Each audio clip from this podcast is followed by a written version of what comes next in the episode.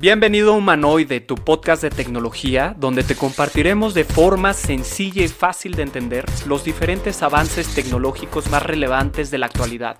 Te saluda Sebastián Gómez Gil, yo soy un entusiasta del uso de la tecnología para el desarrollo del potencial humano.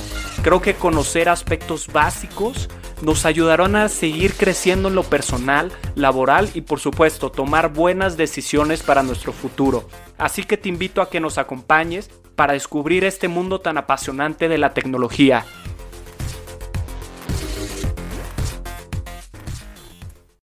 Mis queridos humanoides, semana nueva, invitado nuevo.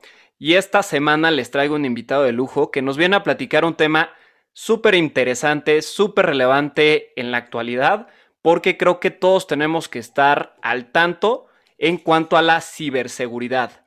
Me acompaña Ardelio Vargas Carrillo, quien nos va a platicar un poquito acerca de su experiencia y nos dará algunos tips en cuanto a cómo podemos nosotros protegernos ante posibles ciberdelitos.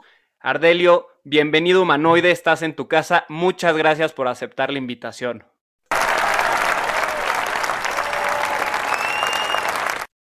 Gracias, este, Sebastián. Te agradezco mucho la atención, te agradezco mucho eh, el mote de, que me pone de invitado de, lujo. Este, lo aprecio bastante. Buenas tardes a toda la audiencia.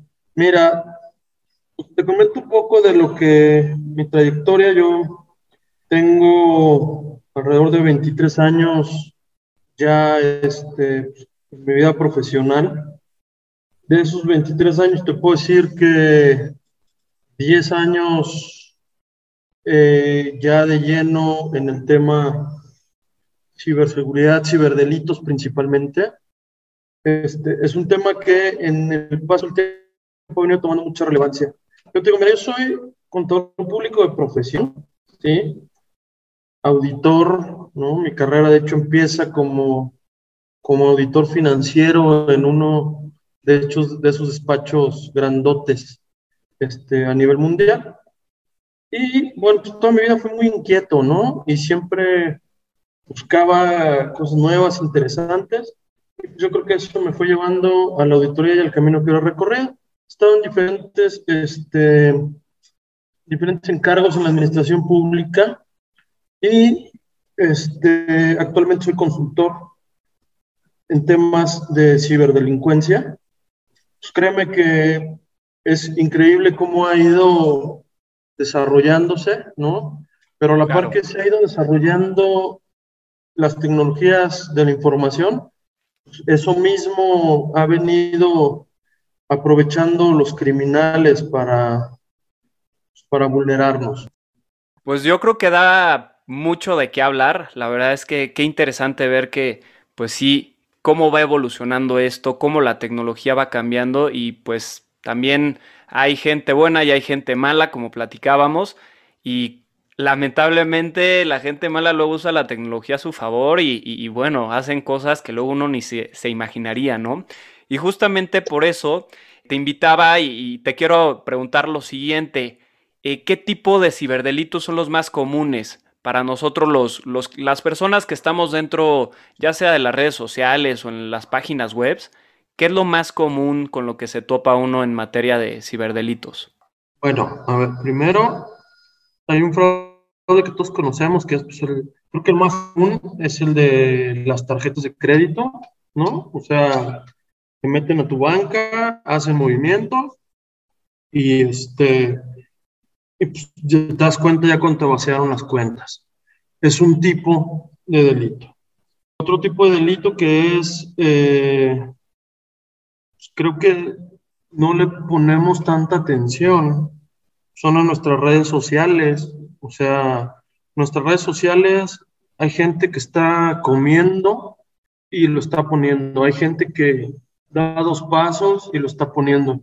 Exhibe en la escuela donde van sus hijos, exhibe su modo de vida, exhibe a dónde come, dónde vive. Este, si bien no pones la calle y el número, pero está tu carro, ves tus, ven tus placas, ven con quién te juntas, ven la casa donde vives. Entonces, ves que están en las fotos de la escuela y ven que sale este, festejando el cumpleaños de mi amigo aquí en la oficina, cumpleaños, hashtag cumpleaños Godín. Entonces, pues hay gente que se dedica a eso, ¿no? Así como tú y yo nos dedicamos todos los días a salir a trabajar para aportar algo bueno a la sociedad, como mucha gente lo hace. Hay gente que también se dedica a lo malo. Estamos abriendo la puerta en esto. Otra cosa, por tu correo electrónico, hay gente que se inscribe en todo lo que ve o se conecta a las redes públicas en el Alameda Central, en la Plaza Comercial, en este el Wi-Fi, ¿no? la Ciudad de México, en Chapultepec, en la red Wi-Fi. Y pues aceptas todos los permisos y de repente por ahí te llegó un correo electrónico con un link, abriste el correo electrónico, abriste el link y ya le diste acceso a que te dejaran un, un programa malicioso.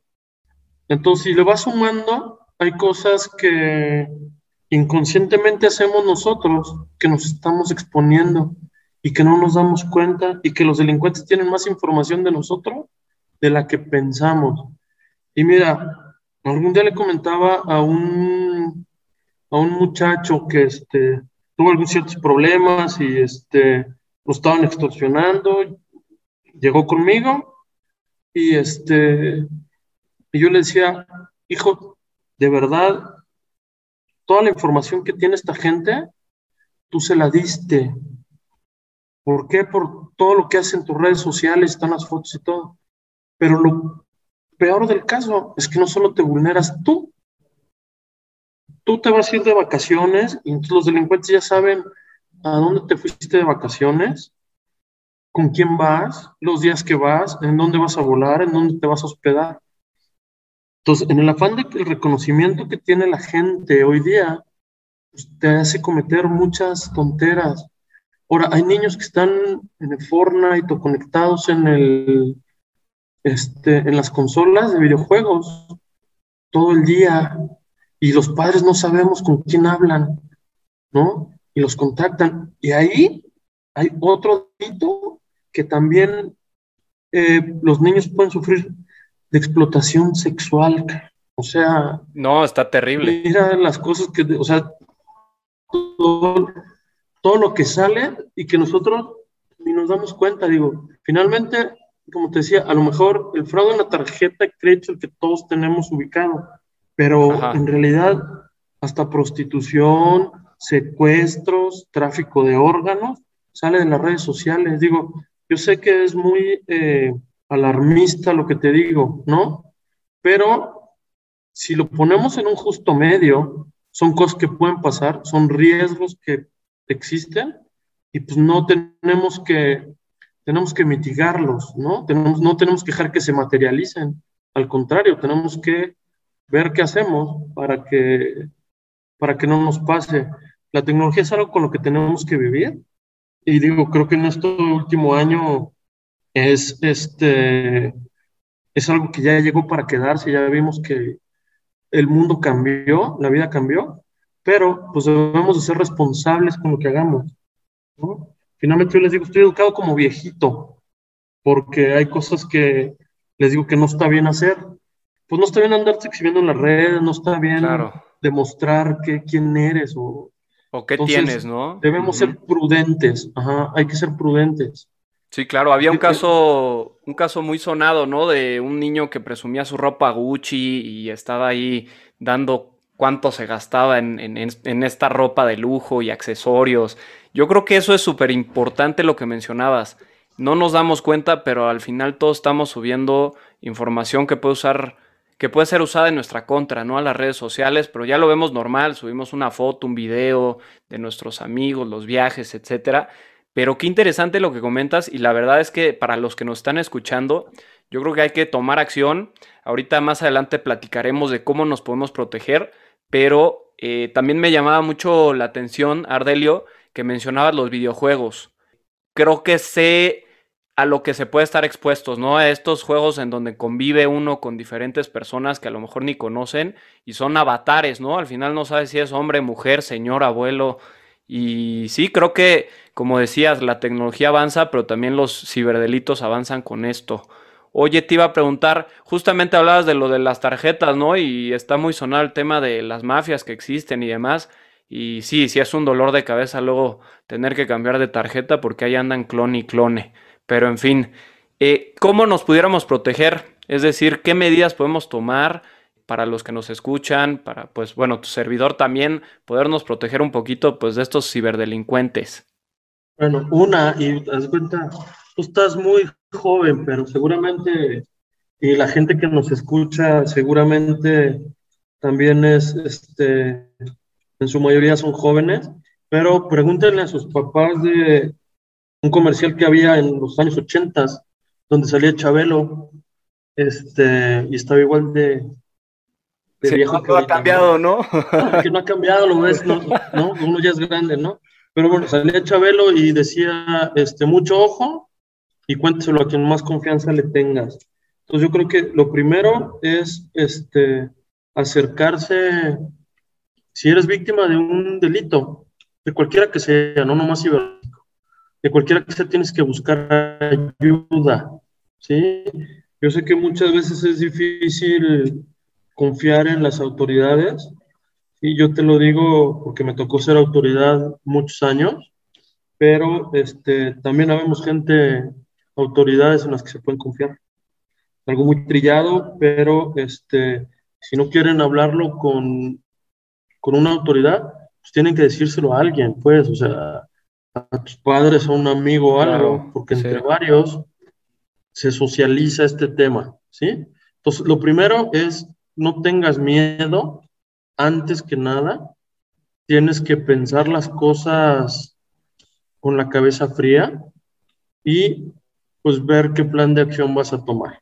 Partiendo de esa base, pues para el tema de la seguridad en los correos electrónicos o en las cuentas, sea la del banco, sea la del correo electrónico, sea tu teléfono celular, sea este, la página del PayPal, lo que sea.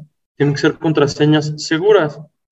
¿Qué es una contraseña segura? Bueno, pues tiene que tener una longitud mínima de ocho caracteres, mayúsculas y minúsculas, este, algún carácter especial, alfanumérica, obviamente, en lo posible, tratar de cambiarla cada seis meses y en lo posible que no sean las mismas.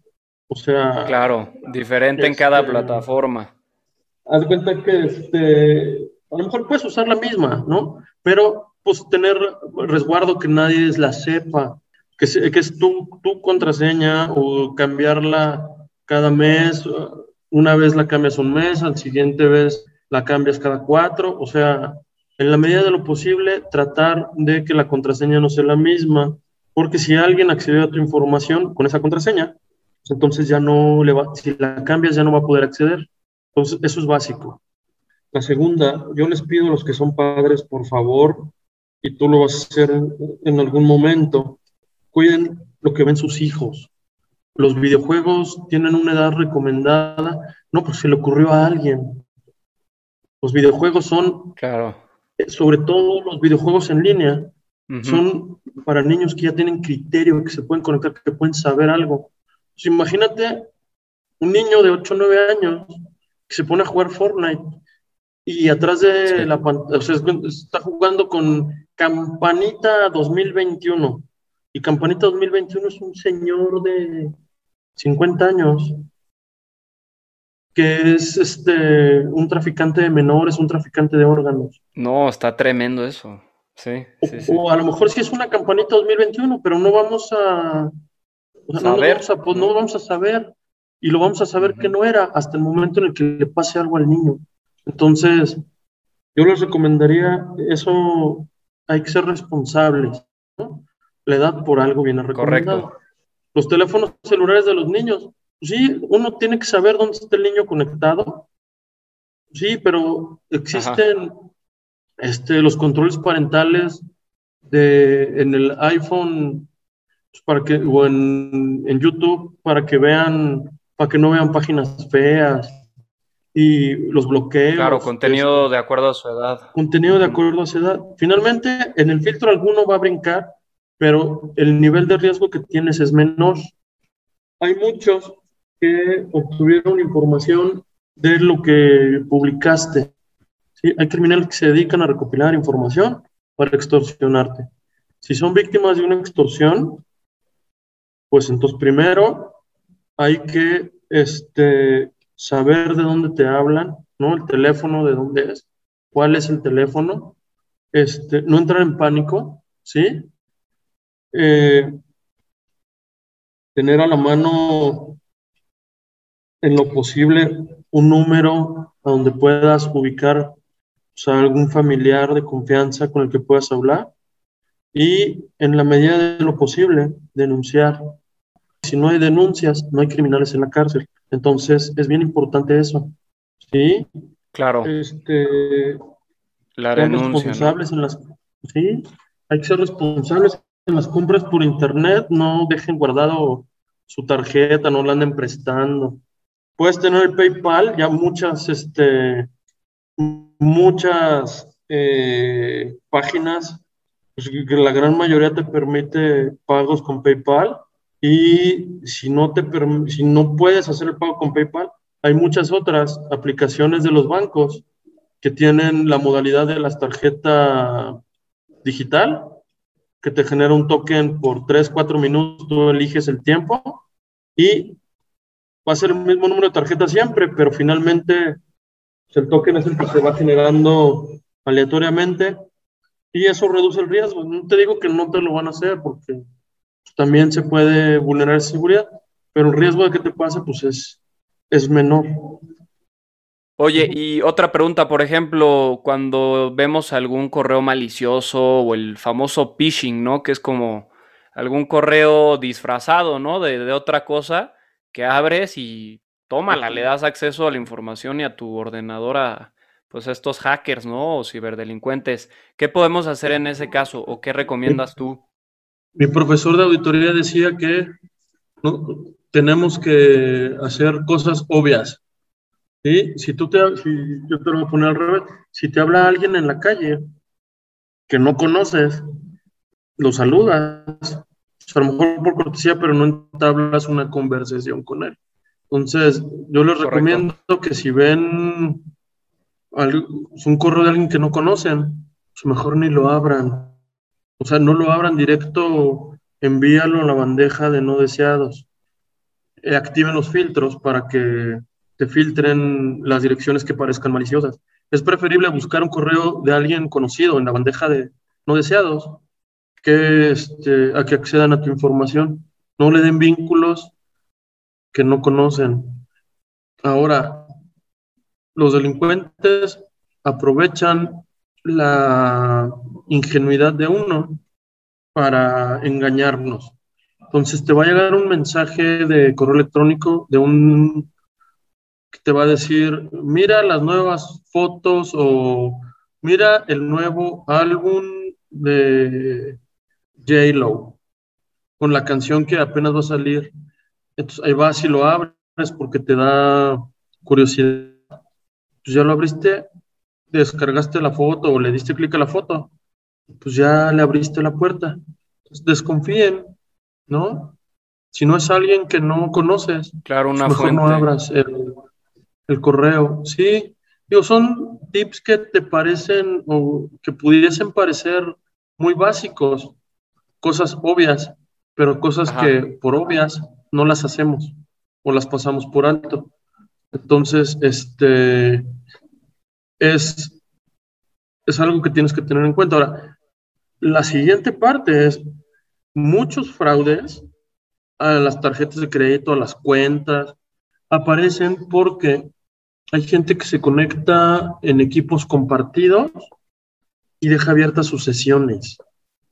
Entonces, si tienes la necesidad de conectarte en un equipo compartido, sea en la sala de internet de la escuela, o sea en un equipo compartido en tu trabajo, en el iPad que ocupa que ocupan tus hermanos o amigos, no pongan cosas sensibles o asegúrense de que esté la sesión cerrada.